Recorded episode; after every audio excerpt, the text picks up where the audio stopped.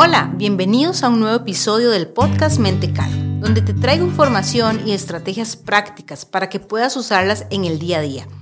Hoy vamos a hablar de hormonas. Esto no es un podcast de medicina, tampoco es de endocrinología. Y vos puedes preguntarte, ¿qué tienen que ver las hormonas con estar en calma? Pues déjame contarte que tienen que ver todo. Las hormonas desempeñan un papel fundamental en nuestro organismo.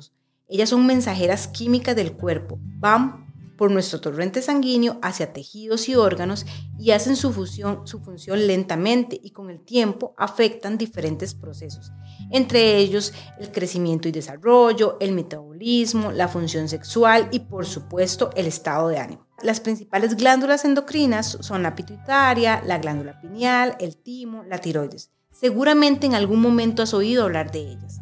Existen varias hormonas que cumplen distintas funciones liberadas por el sistema endocrino y controladas por la glándula pituitaria. Están aquellas conocidas como las sustancias químicas de la felicidad, serotonina, endorfina, oxitocina y dopamina, encargadas de producir una serie de reacciones químicas en nuestro cuerpo en función de estimular de, estímulos que recibimos.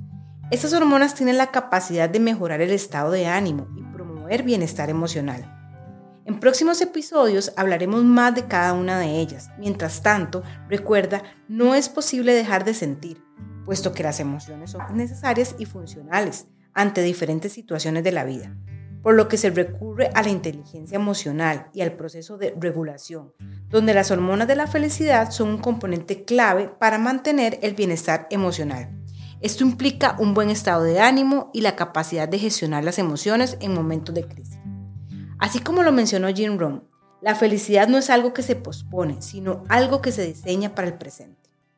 Recuerda que puedes encontrarme en Facebook e Instagram en el perfil Mente Calma para que estemos en contacto y me contes cuáles estrategias usas vos en tu día a día. Los espero en nuestro próximo episodio. Chao.